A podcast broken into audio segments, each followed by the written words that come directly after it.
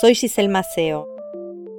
La vida me dio limones y lo mejor que pude hacer es limonada para compartir.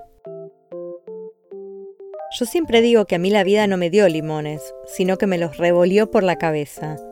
Pero hoy agradezco ese sacudón porque me obligó a salir del automático y me hizo despertar. Y cuando digo despertar me refiero a despertar a la vida, hacer lo que más me gusta hacer. Hoy, porque entendí que mañana es nunca. Desde ese día escribo, dibujo y comparto mi limonada con el mundo.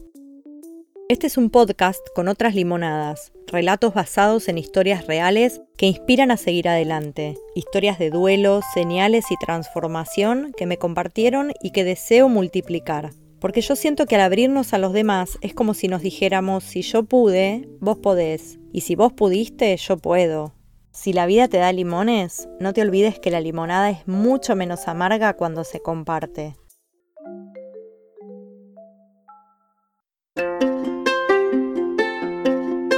Nos conocimos en el club. Él tenía 19 y yo 18. Si toda gran historia empieza con una casualidad, está también.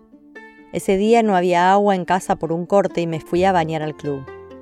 Yo estaba haciendo un poco de tiempo en el buffet estudiando y se me sentó a la mesa. Me dijo un montón de pavadas lindas, todas entradoras. Me siguió por el club hasta que averiguó mi dirección.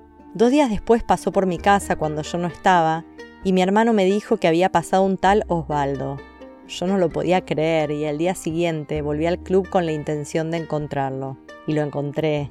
Fuimos novios durante seis años y medio. Trabajábamos los dos, yo también estudiaba y nos hicimos de abajo para tener un lugar donde ser muy felices. Fue mi primer novio, mi primer hombre y probablemente el último.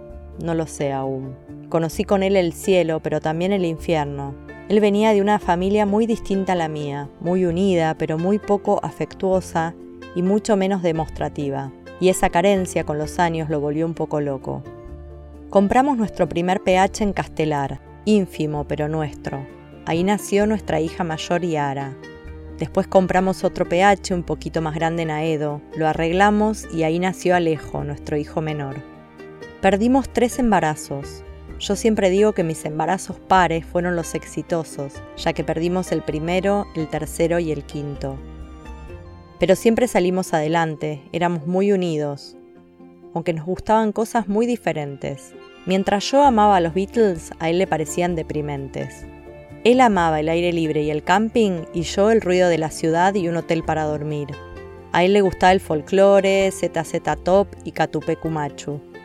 Yo era fan de Inexcess, YouTube y Duran Duran. Yo había dejado la natación porque estudiaba y trabajaba. Él seguía jugando al vóley. Él quería viajar y ver paisajes. A mí me gustaban las grandes capitales del mundo. Creo que es la única persona que conoció Estados Unidos y Europa a regañadientes. Con el tiempo nos acostumbramos a esas diferencias, pero también las profundizó. Nuestra historia es demasiado larga como para que no existieran momentos feos. Sí los hubieron y yo no pude alejar sus propios fantasmas. No sé si no supe o no pude, lo que sí sé es que lo intenté hasta el final. Yo soy fan de Twitter y mi marido lo detestaba como detestaba la tecnología. Ni cuenta de Facebook tenía, odiaba las redes. Pero tampoco le gustaba la comunicación y todo debía ser sobreentendido. Eso en un punto hacía que yo me sintiera más sola. Me di cuenta con el tiempo que mi progreso era una molestia para él y lentamente me fue tirando sus mochilas. Yo tomé cada una de ellas, pero al final le decía que no me pusiera más a prueba, que yo podía, pero simplemente no quería. Yo lo necesitaba a él como necesitaba el aire para respirar. Pero en lugar de sentirse amado, se sintió inútil, como si el amor se midiera en lo que podía hacer cuando en realidad se mide por lo que te hace sentir.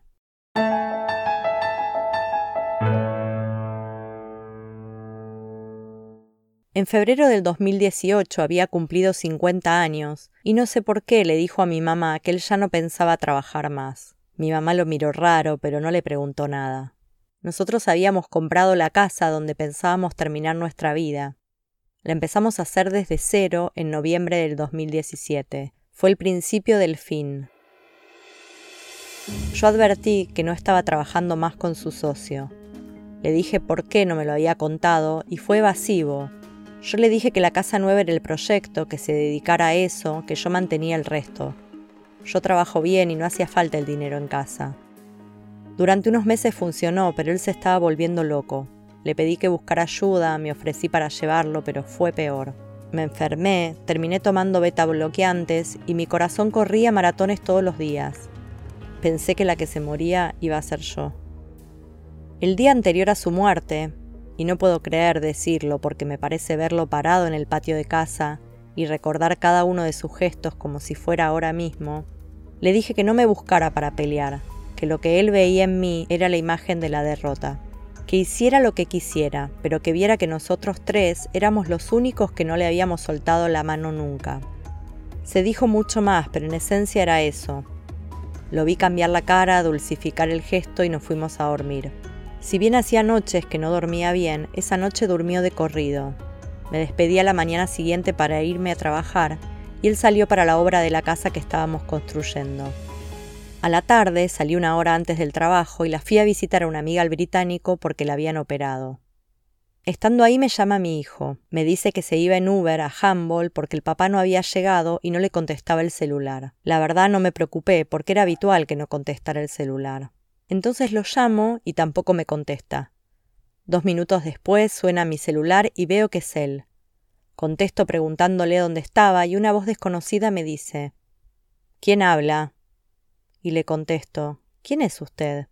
Y me dice ¿Qué es usted del dueño del teléfono? La esposa, le contesto mientras pienso que es un ladrón, un secuestrador o alguien que simplemente encontró el teléfono. Me dice Mire, señora, soy médico del SAME. Su esposo está fallecido.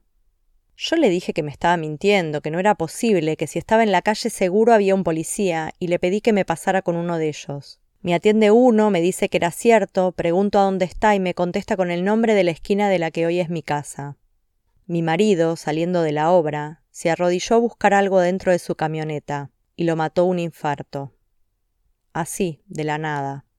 Mientras me enteraba, mi amiga recién operada escuchaba mi conversación y llamó a mi gente, a mis compañeros de trabajo, a medio mundo. En diez minutos yo estaba en un auto camino a mi casa. Cuando llego, la familia que yo había logrado contactar estaba ahí, pero a él ya se lo habían llevado. Yo no lo vi más, ni en el velatorio, que hubo que hacerlo con el cajón cerrado, porque el paso por la morgue fue peor que la muerte. No pudimos disfrutar la casa juntos, la obra estaba al 50% y cuando hablé con mis hijos sobre qué hacer, ellos me pidieron que la termine, que era nuestro plan. Así lo hice, pero no hay un día que no piensen que él debió estar acá para disfrutarlo. Me quedo con lo mejor de él, con nuestro amor, con nuestros hijos, con una historia muy fuerte. Estuvimos juntos 31 años, 5 meses y 29 días. Lo extraño todo el tiempo. Es un limbo interminable. No hay un segundo que mi cabeza no piense en él. Mi corazón quedó eternamente incompleto. Quizás su señal más clara la recibí el día en que murió, a la hora exacta en que sucedió. Yo estaba aún en mi oficina, sin enterarme de nada, hablando con un compañero de trabajo. Tenía mis anteojos colgando del escote y en un momento salieron volando sin que yo me moviera ni que nadie se me hubiera acercado. Recuerdo la cara de mi compañero que dijo en broma, hay fantasmas. Los anteojos salieron volando y la patilla me quedó enganchada en la blusa. Fue como si me hubiera agarrado, como si hubiera intentado quedarse acá. Como dice la canción de YouTube que amo tanto, no puedo vivir con o sin vos. Soy Giselle Maceo y en Instagram y Twitter me encontrás como arroba say cheese to life. Podés escucharme en Spotify y en cualquier app de podcast. Gracias a quienes abrieron su historia y a vos por escuchar. Te espero en el próximo capítulo con la próxima limonada.